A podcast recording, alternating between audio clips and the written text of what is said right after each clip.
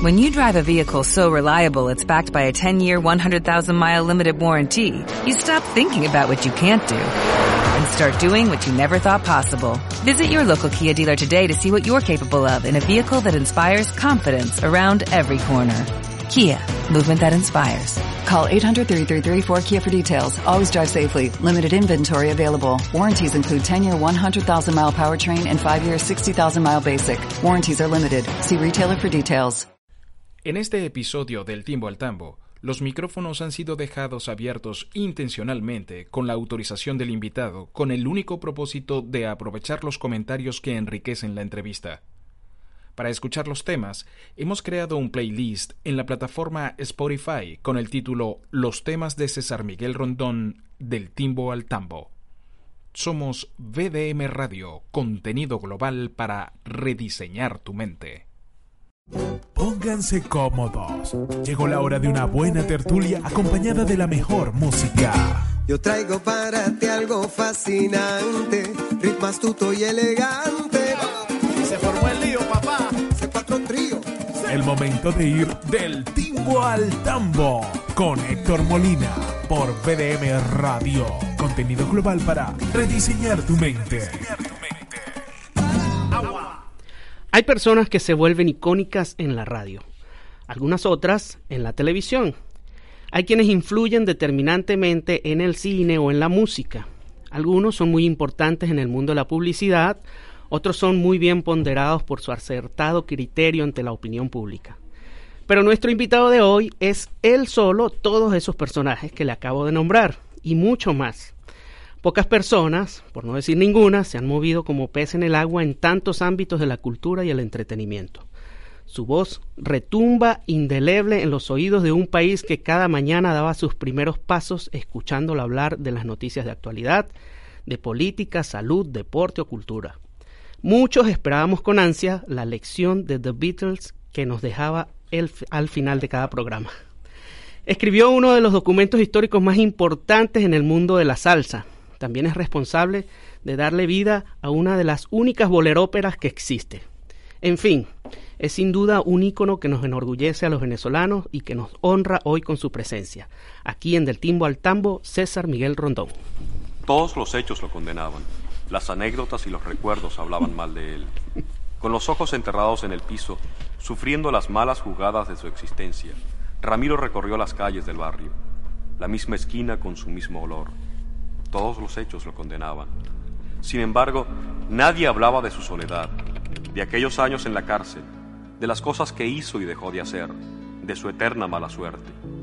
Parado en la esquina, Ramiro respondió las preguntas que jamás le hicieron. Después de todo, su único premio era la vejez, la misma recompensa que recibió su padre Carmelo, la misma recompensa que de seguro recibiría su hijo Rafael. Es una noche de mayo de 1970. Ramiro sigue en la esquina, solo como siempre. A tu escuela llegué sin entender por qué llegaba. En tus salones encuentro mil caminos y encrucijadas. Y aprendo mucho y no aprendo nada.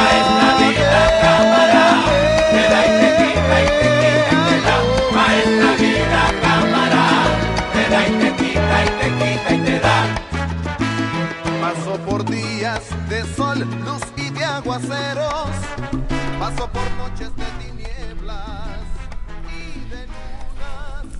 Seguimos en Del Timbo al Tambo, por aquí por BDM Radio, y hoy estamos con César Miguel Rondón. Acabamos de escuchar Maestra Vida y eh, con esa presentación, que esa, esa narración de nuestro invitado del día de hoy. Gracias César por estar aquí. Para mí es un honor inmenso devolverte por fin la moneda porque yo siempre estaba desde el otro lado y para mí es un honor que, que estés aquí, bueno, con este No. pichón de radio. Yo estoy muy, muy honrado que me hayas invitado, Héctor, y, y de verdad te quiero agradecer las palabras tan, tan generosas que, que dijiste al principio, no me las, no me las esperaba, ¿no?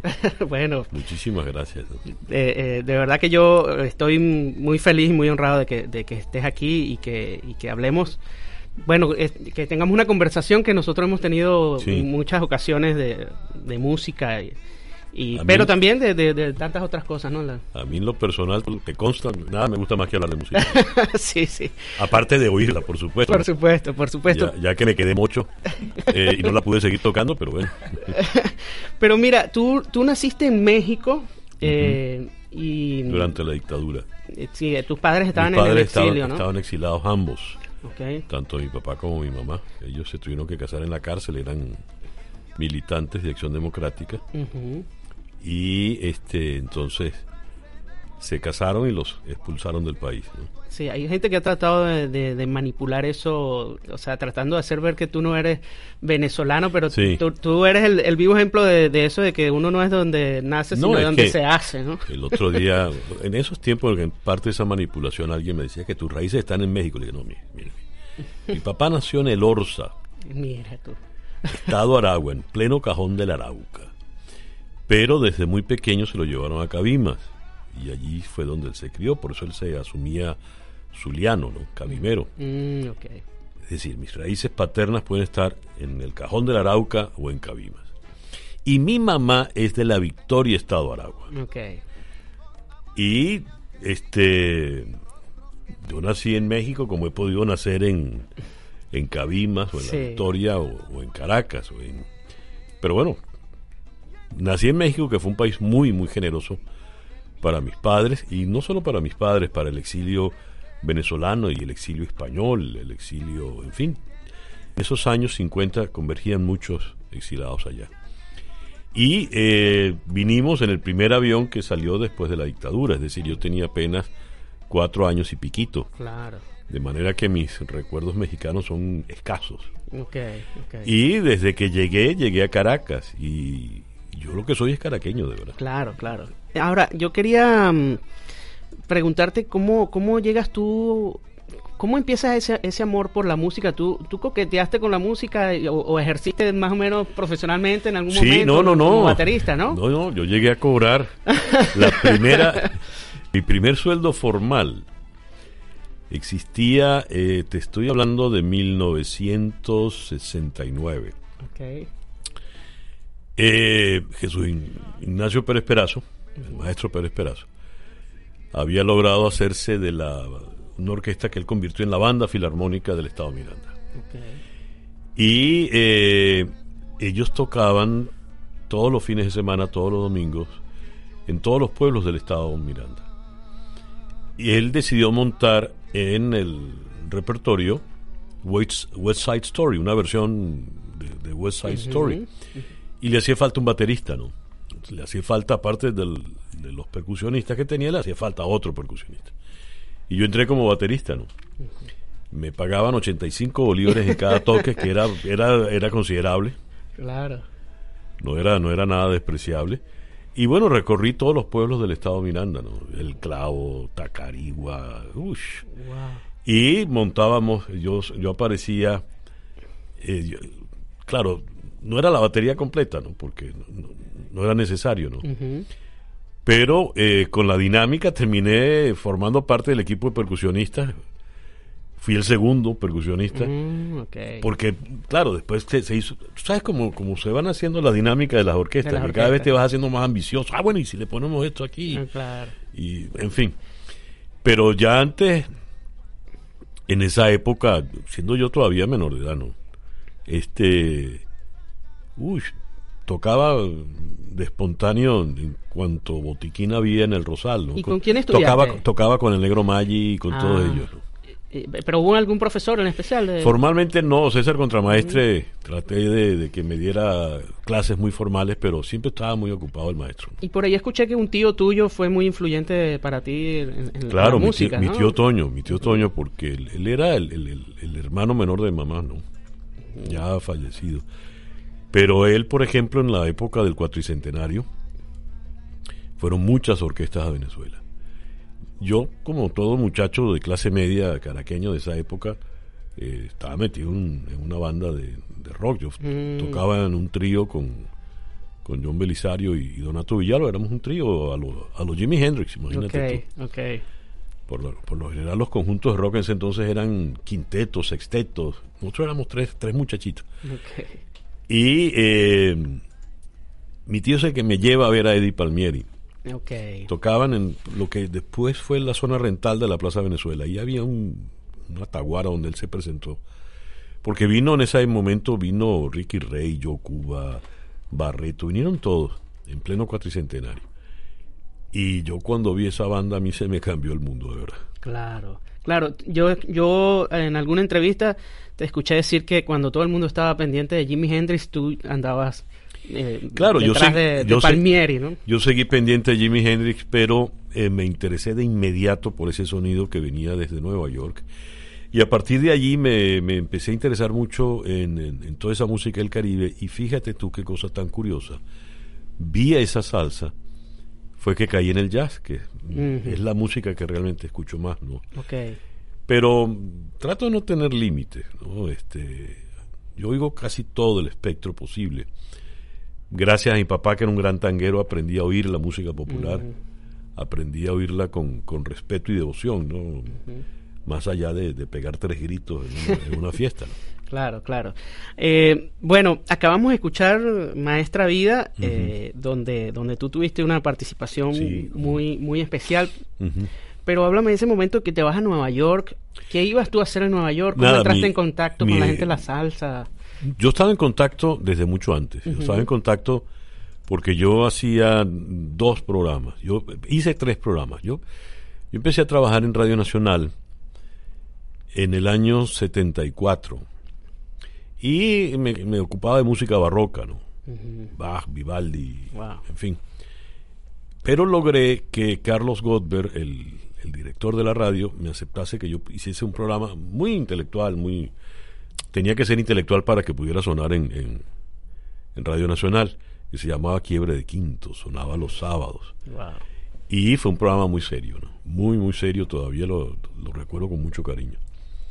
Y allí yo empecé a conocer gente, porque cada uno que pasaba yo me los llevaba para allá. Así fue como terminé siendo amigo de Ismael Rivera, eh, de Rubén, de Roberto Roena, Palmieri, todos. Los conociste en Venezuela, en realidad. En Venezuela, en pues. realidad. Y cuando me voy a vivir a Nueva York, mi esposa en ese momento mm, se gana una beca del Gran Mariscal de Ayacucho, como toda nuestra generación, y yo voy a Nueva York a, a ser periodista de lo que fuera quien me publicase, ¿no? Y eh, allí es donde terminamos en- involucrados en este proyecto tan bonito que hizo Rubén de, de Maestra Vida. Y de ahí nace entonces el libro de la salsa, ahí empiezas tú a a Estando yo allá, eh, me- el flaco Álvarez me, me escribe y me dice, mira, aquí hay una gente que quiere que tú escribas estas cosas que... tú-". Porque yo escribía ya en, en muchas revistas, en Swing Latino de Ángel Méndez, en Escena y Buen Vivir de Pablito Antillano, en El Nacional también escribía. Y bueno, cuando me dicen que me, me tenían cinco mil dólares, que para mí eso era una fortuna, uy, me fajé en serio. Ok, ok. Y ahí fue donde, de, de allí salió el libro de la salsa. Oye, buenísimo. Bueno, la idea de este programa que es que el invitado ponga la música bueno, que me, le pe- me gusta. pediste cinco, fíjate. A ver, no sé qué quieres poner. Eh, escogí en primer lugar una- un, un disco que re- recién salió y me, me ha impactado mucho. Este es un, un concierto que se grabó, un par de conciertos que se grabaron en mayo del 2015. Y no sé por qué tardaron tanto si lo, y los vienen a publicar esa hora. Es el- la orquesta Jazz at Lincoln Center, la que dirige Winton Winton Marsalis, teniendo de invitado nada menos que a Wayne Shorter. Well, sure. Wayne Shorter es un super músico Sí. importantísimo.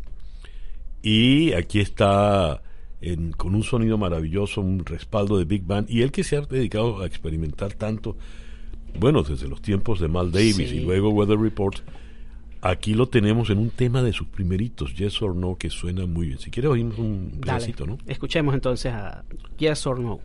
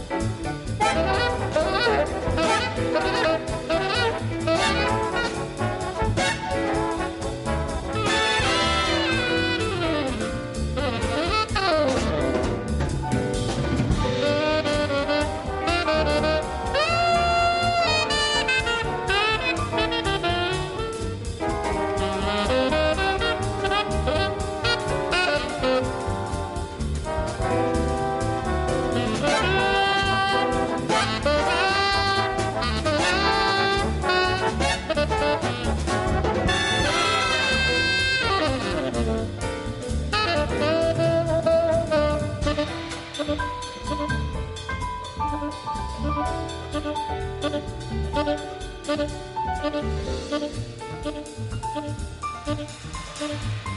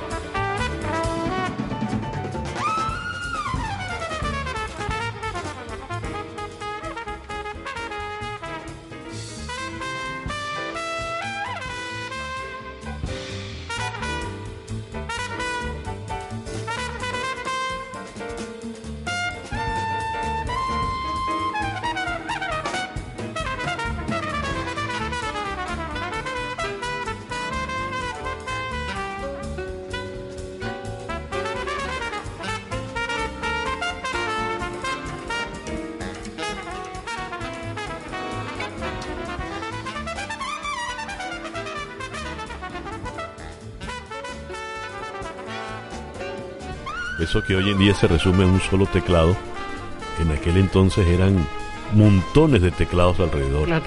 Yo recuerdo haber visto en el año 79 en Nueva York, en aquel tiempo neoyorquino, a Weather Report.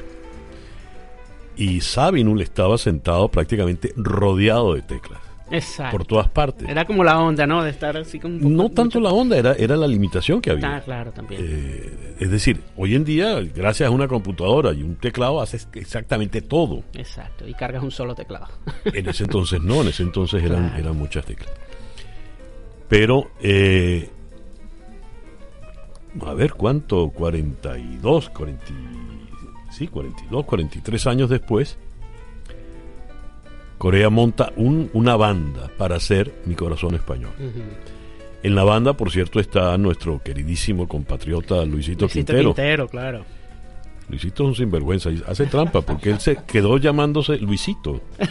Yo le decía, Luisito, tu cédula de identidad dice Quintero Luisito. Es verdad. Todo el mundo lo llama Luisito Quintero. Luisito y, Quintero. y Luisito se ha, re- ha logrado una reputación extraordinaria. El maestro Jack de Jonet, que es uno de, de los grandes bateristas de todos los tiempos, lo tiene como un gran percusionista. Steve Gadd también lo vi haciendo cosas. Claro, Gadd. porque es que eh, ya Luisito había tocado con Corea en el disco ese que llaman Corea y Gat Band. exacto. Bueno, aquí está el niño José en la guitarra también. E invitó a que eh, Rubén cantase My Spanish Heart. My Spanish Heart era un tema instrumental, no tenía letra. Ok. Y entonces le pusieron esta letra en inglés. Y hay una armonía hacia el final donde se incorpora armonía en la voz.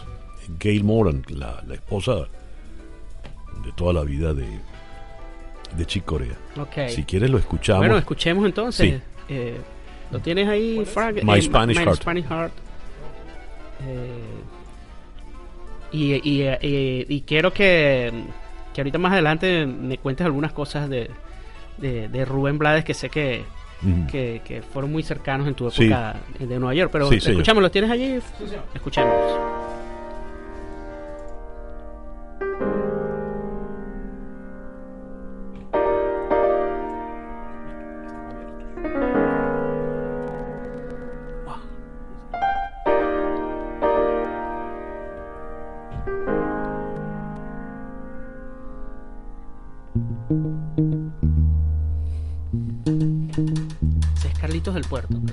Carlito del Puerto, el hijo del gran Carlos del Puerto, el bajista original de Iraquere.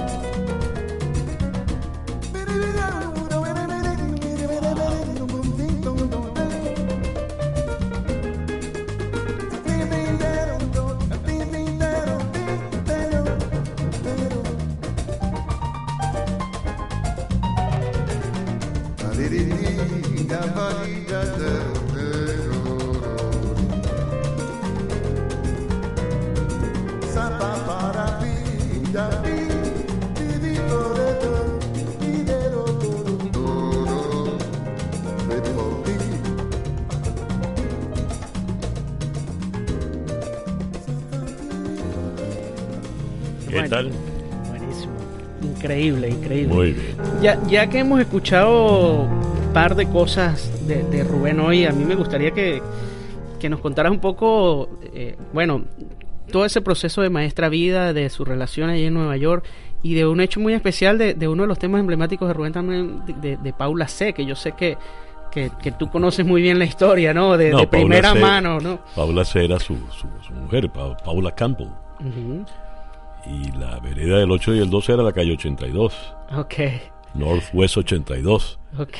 Y bueno, como terminan, un día terminó esa relación, ¿no? Y este Rubén metió en bolsas de, de basura grandes todo lo que tenía, discos, puro de oro. sí. Y bueno, pasaron, pasó un buen tiempo donde estuvimos muy, muy cercanos. Y era el tiempo donde él estaba componiendo Maestra Vida. ¿no? Así que desde un primer momento estuve muy cercano a la, a la obra. Él era muy ambiciosa Maestra Vida. Y eh, Rubén entendió que cuando... Él venía de, de Siembra, que fue un disco, Imagínate. el disco más vendido de todo el boom de la salsa, ¿no? Claro. Entonces él tenía ya como cierto privilegio para exigir algo ante la gente de Fania, que no, no eran muy osados en, en- en ver hacia futuro, ¿no? Y eh, le permiten hacer Maestra Vida, se permitió inclusive que fuesen dos discos. Pero aún con los dos discos no se podía contar toda la historia como iba.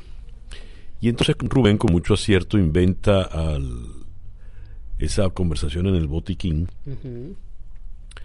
Donde estaba, él se inventa el personaje de Calitolito y todo esto, que éramos, era Rubén haciendo el papel de viejo, era yo como su hijo, y un, un amigo de él, compañero de la Facultad de Derecho en Panamá, que no tiene una habilidad histriónica, ni era el tercero en cuestión. Para que tengas una idea, eh, gracias a John Fawcett, que era el ingeniero de sonido de, De de los Fania, ahí en, en la Tierra Sound Studios. Eh, eso se grabó en, en pleno invierno, en el invierno del 79, con muchísimo frío en, eh, allí en, en Nueva York, en enero. Y eso se grabó tempranito en la mañana, como a las 9 de la mañana. ¿no? Ahí no había ningún trago y no había absolutamente nada de eso. Pero después John creó toda esa atmósfera. Claro. Y entonces, eh, aún así faltaban para hilvanarse algunas, algunos trozos de la historia, ¿no? Y es entonces cuando yo sugiero, bueno, pero si quieres, yo hago una narración que pueda hilvanar aquí y allá. Y recuerdo clarito, me, me aparté, busqué papel y lápiz, un lápiz que no tenía punta casi, y ahí escribí lo- lo- los tres fragmentos de narración de la, de la obra, ¿no? Esa que pusiste, todos Ajá. los hechos lo condenaban. la- Exacto. las anécdotas y los recuerdos hablaban mal de él, con los ojos enterrados en el piso, etcétera, etcétera. Solo que el que habla allí es un joven de... A ver, es un joven de 25 años, ¿no? Y el que te está hablando ahorita es un, viejo de 66. Entonces... Han pasado, a- han pasado los años. han pasado, sí. Sí, qué bueno. Pero ¿tú- tú mantienes contacto con... con- No, hemos con- perdido, hemos perdido contacto hace mucho rato. Claro, claro. Sí. ¿Y, y cómo entras tú? Porque hay un, un personaje también importante, creo que en, en- en tu vida, que también es muy importante para el mundo de la salsa, que es Tite Curet. ¿Cómo, cómo Ah, no, conoces tú a Tite, Tite Curet? También de todo eso. eh, yo los conocía, como te dije, en Venezuela, Venezuela, pero ¿no? una vez viviendo en Nueva York ya me terminé muy, muy, muy involucrado, ¿no? Pero sumamente involucrado. Fueron muy grandes amigos Tite ustedes, ¿no? fuimos grandes amigos. De hecho, íbamos a componer algo juntos. Teníamos la idea de hacer una, una especie de, de- de ópera. Eh, y lamentablemente nunca nos dio el tiempo y, y él se fue. Pero se veían eh, constantemente, bueno, No, eh, él vivía siempre en Puerto en Rico. Puerto Rico, ¿no? coincidir cuando yo iba a Puerto Rico ahí nos veíamos o cuando él pasaba por Nueva York y ya después viviendo en Caracas él fue como dos tres veces a Caracas y ahí nos nos pudimos ver, pero sí nos carteábamos. ¿Sabes que Tite era cartero? Ajá. Claro, él, era, periodista. Él era periodista. Él fue a la universidad y, y se hizo periodista. Pero él empezó desde muy pequeño trabajando como cartero. Y como ese era su trabajo, que le daba una pensión, él nunca quiso abandonar. Entonces él fue cartero hasta el último día de su vida. Wow. Catalino, ese era su nombre. por, eso, por eso era que él firmaba C. Cureta Alonso. Claro, claro. Era Catalino Cureta Alonso. Wow. Un gran, gran, gran. El, el gran compositor de, de, ese boom de la salsa fue sin duda él. ¿Y con algún otro personaje de, de la salsa así con el Ismael, que tú, Ismael, Ismael, ¿no? Ismaelo fue gran pana. ¿verdad? Gran pana también, imagínate. Gran, gran pana. Con él tengo un anecdotario muy largo. Eh, claro. eh, sobre todo en Venezuela. Y, y, después en Nueva York ya lo vi cuando ya estaba muy malito. ¿no? Claro. Bueno. ¿Qué, ¿Qué, otro tema nos puedes Mira, poner? ¿Qué este, otra cosa te, hablé de, te hablé de Radio Nacional. Ajá. En Radio Nacional conocí y me hice hermano hasta el sol de hoy de uno de los grandes músicos venezolanos que es Vinicio Ludovic. Wow, claro.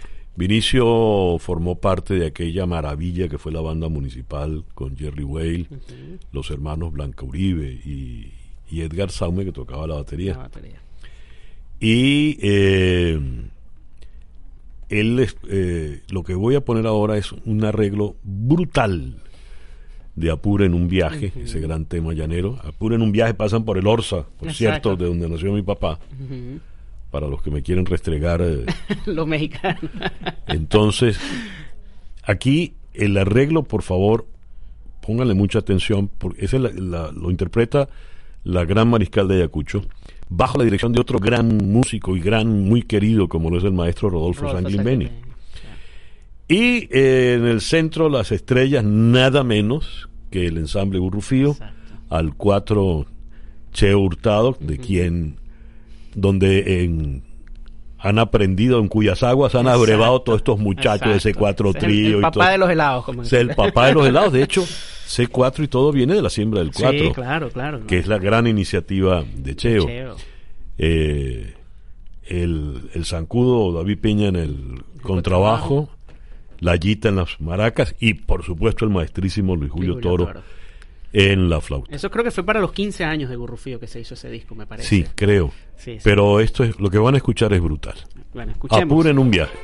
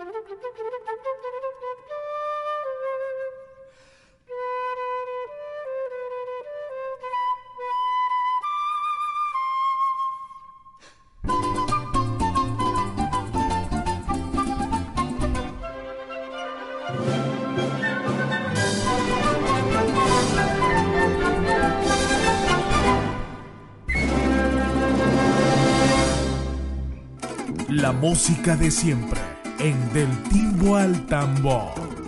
Seguimos en Del Timbo al Tambo por aquí por BDM Radio con César Miguel Rondón que nos está poniendo una música maravillosa.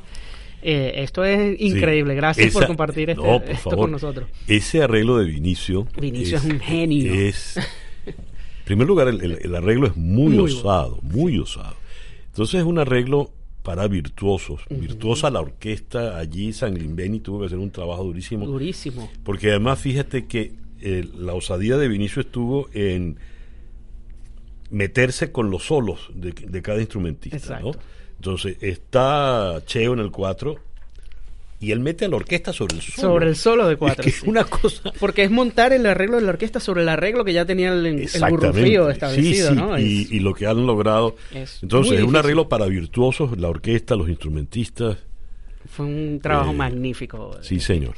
César, ¿tú estuviste involucrado también o en algún momento de tu vida produciendo discos y eso? ¿Cómo en- no? ¿Cómo hace, no? hace algunos meses atrás en casa de, de- de un amigo en común, de Ernesto Rangel, estuvimos Mm. viendo unos discos de Alfredo Sadel donde, donde tú fuiste el productor. Es este, que nosotros, eh, cuando digo nosotros, éramos eh, Alberto Naranjo, el humano, que recién falleció, en paz descanse, Domingo Álvarez, el flaco Álvarez, Orlando Montiel y yo. Fundamos en eh, 1977-78 una- un sello disquero que se llamaba Llevé Casete con Música. Llevé era Yankee Víctor, son las siglas de Venezuela. Casete KCT, porque eh, no teníamos, estábamos, estábamos tan claritos que pensábamos que el casete iba a ser eterno. Y tenía la muerte de ya, Ya, condenada, ya estaba escrita. Llevé casete con Musi CA, compañía anónima, llevé casete con música. Y eh, la idea era hacer discos, eh, era, era hacer discos en serio, ¿no? De hecho, yo escribía casi todos las- los textos, los liner notes de los discos y eh, yo tenía no tenía límite, yo escribía larguísimo. Allí hicimos el Trabuco. Ah, el Eh, trabuco venezolano. El Trabuco sale de allí. Que el Trabuco es un nombre mío. Wow. Porque que- Alberto, Alberto lo que había hecho era Venezuela All Stars, en, el- en el espíritu de Puerto Rico All Stars. Y yo le dije, eh, Alberto, pero si es un All Star, son todas las estrellas, eso es un trabuco. Claro. Entonces vamos a llamarlo trabuco venezolano. Y él compró la idea. Además, quedó la asociación inmediata ya con el béisbol. Mm, De hecho, el primer disco, la portada era, se abría y era un afiche donde era una pelota de béisbol que se iba descosiendo y al final los dos cables, la- el hilo rojo terminaba en dos plugs. Ah, mira. Era precioso, precioso. Bueno, hacíamos discos así ambiciosos, con mucha información, lindas portadas. Hicimos los discos del Trabuco. Eh, el, el Flaco Álvarez inventó el sonero clásico del Caribe con pan con queso, entonces grabamos todo eso. El primer disco del cuarteto.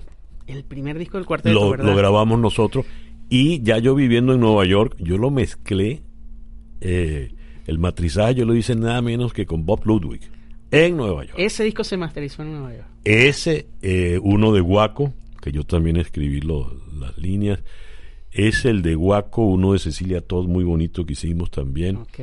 No, grabamos cosas maravillosas. Y en enero del año 78 fuimos a La Habana.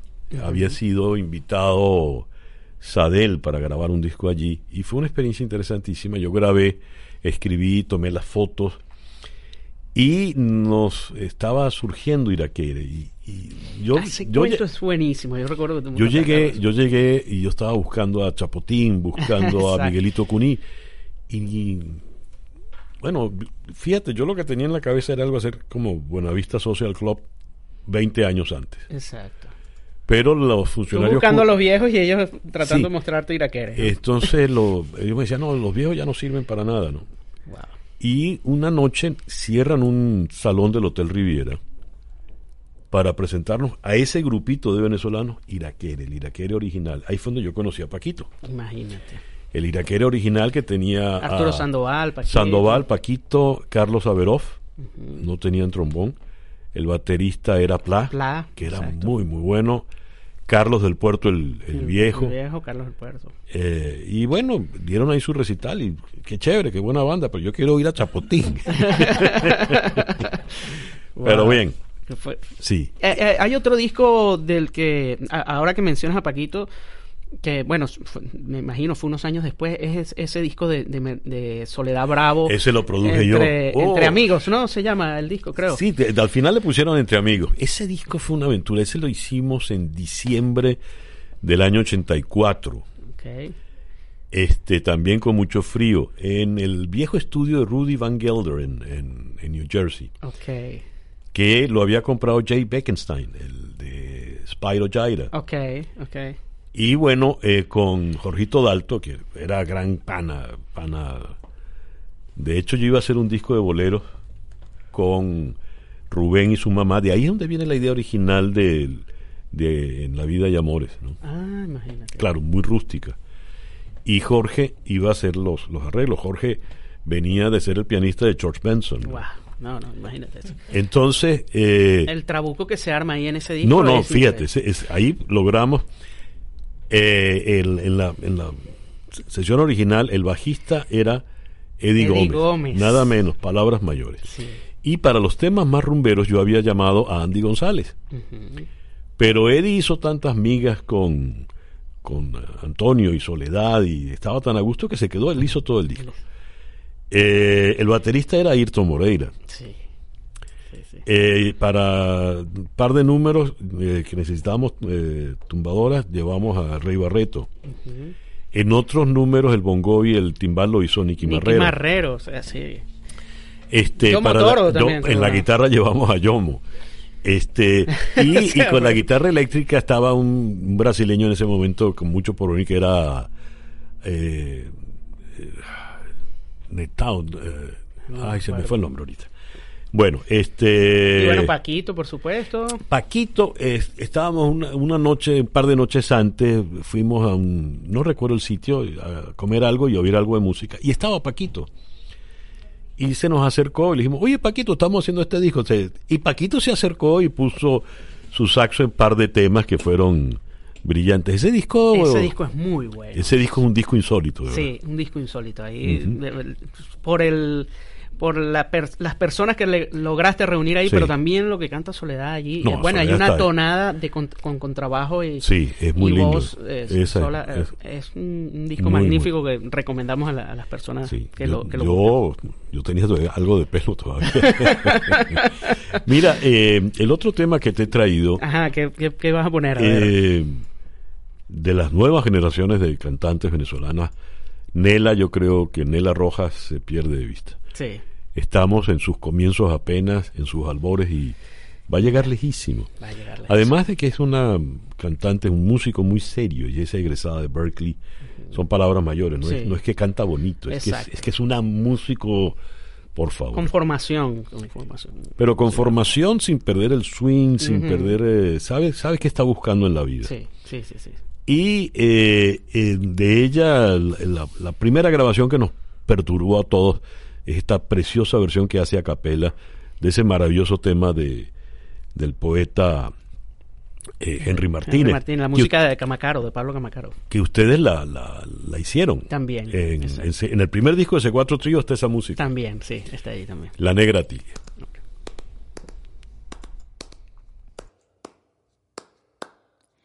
Al comienzo del día temprano sale la negra tilia con su canasto tejido donde lleva lo de vender. No son las cinco aún, todavía no hay cielo azul que anuncie en la mañana. Rumbo al mercado de por la mar la negrita va. Al comienzo del día temprano sale la negra tilia con su canasto tejido donde lleva lo de vender. No son las cinco aún, todavía no hay cielo azul que anuncie en la mañana. Rumbo al mercado de por la mar la negrita va. Franela china de algodón y plumas de nilón. El alcoholado español, los naipes y el mentol. La blusa fina, el jabón y crema de tocador. Cuando el sol se ha aparecido, la negra tilia vendió todo. Franela china de algodón y plumas de nilón. El alcoholado español, los naipes y el mentol. La blusa fina, el jabón y crema de tocador. Cuando el sol se ha aparecido, la negra tilia vendió todo. La negra tilia vendió todo. La negra tilia vendió todo. Dios. Wow, acabamos de escuchar a Nela Rojas Dios.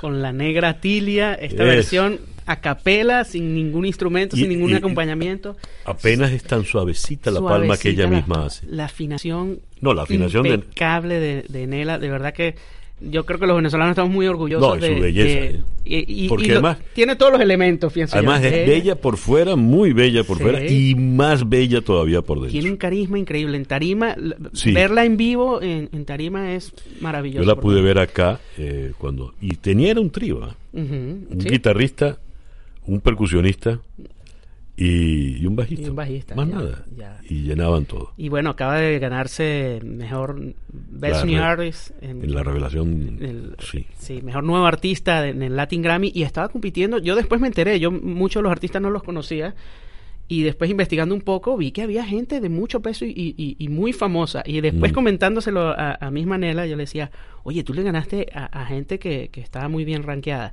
Y me dice, no, ahora tengo los haters que, que me escriben por las redes porque... Bueno, gente molesta porque le gané a, a- a- a algunos artistas que tenían, tenían mucho peso también, ¿no? Mm. Es un mérito enorme el que, el que acaba de obtener y- Nela con- insisto, apenas está empezando. apenas está empezando, sí, se, se ve una no carrera. dé vida para ver a- hasta dónde va a llegar. ¿eh? Sí. Oye, César, muchas gracias de verdad Sí. por habernos acompañado hoy. Te queda un tema. Sí, Eh, este es de dos queridísimos amigos que ya no están con nosotros. Son, eh, eran buenos músicos, pero sobre todo, pues me permites que diga la palabra, eran dos insignes jodedores, Ah, sí, claro que sí. eh, insuperables. Sí. El gran Carlos Morri- Morián, que hasta el último día siempre lo llamábamos Carlitos, Carlitos Moreno.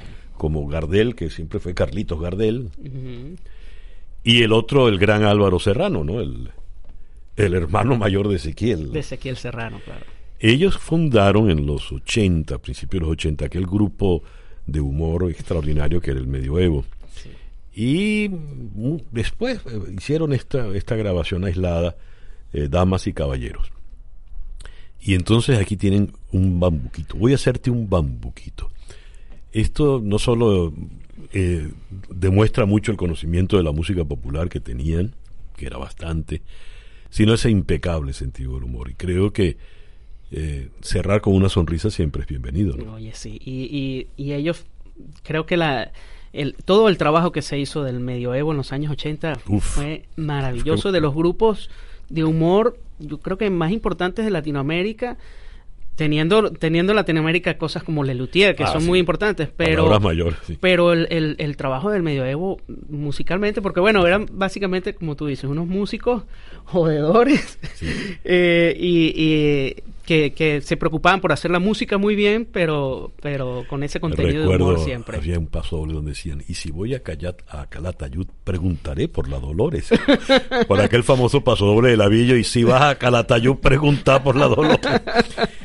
y recuerdo el Chile Veloz muy serio, poema, no, No, oda.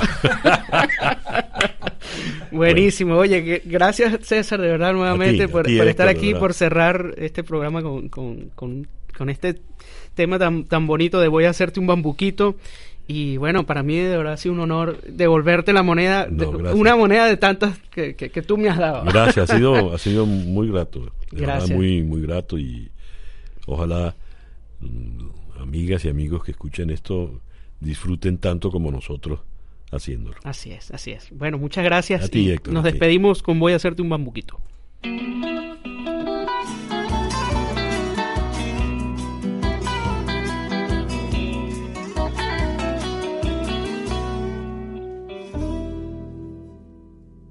Voy a hacerte un bambuquito para no hablarte de amor. y que de bambuco tenga solo su modo menor. Un bambuquito donde no haya trapiche, machete y ruana y una linda trigueñita con un lunar en la cara. Porque no eres trigueñita y tampoco tienes lunares. Voy a hacerte un bambuquito que no hable de tu corpiño, donde nadie baje al río con perro, cántaro y niño. Que no mencione para nada olvidos en aguardiente, lo que hacemos al beber es recordar a la amada. Y después uno se siente como araña fumigada. Ahora que estamos alegres, te juro en este momento, sacarte de ese bohío y montarte un apartamento. Y tendremos como nido una linda casa en Tota por pañolón un abrigo y por mula una Toyota. También tendremos jacuzzi para bañarnos en pelota.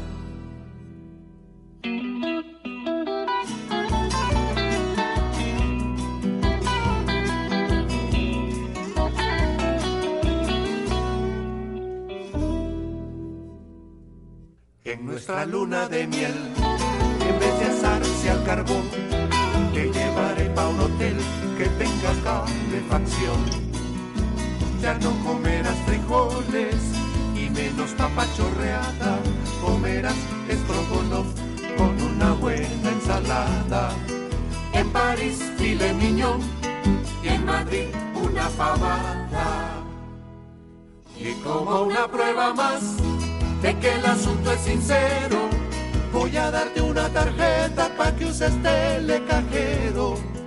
Voy a hacerte un bambuquito, pero eso será mañana, porque el tiple no lo encuentro y se me quitaron las ganas. Porque el tiple no lo encuentro y se me quitaron las ganas. Voy a hacerte un bambuquito.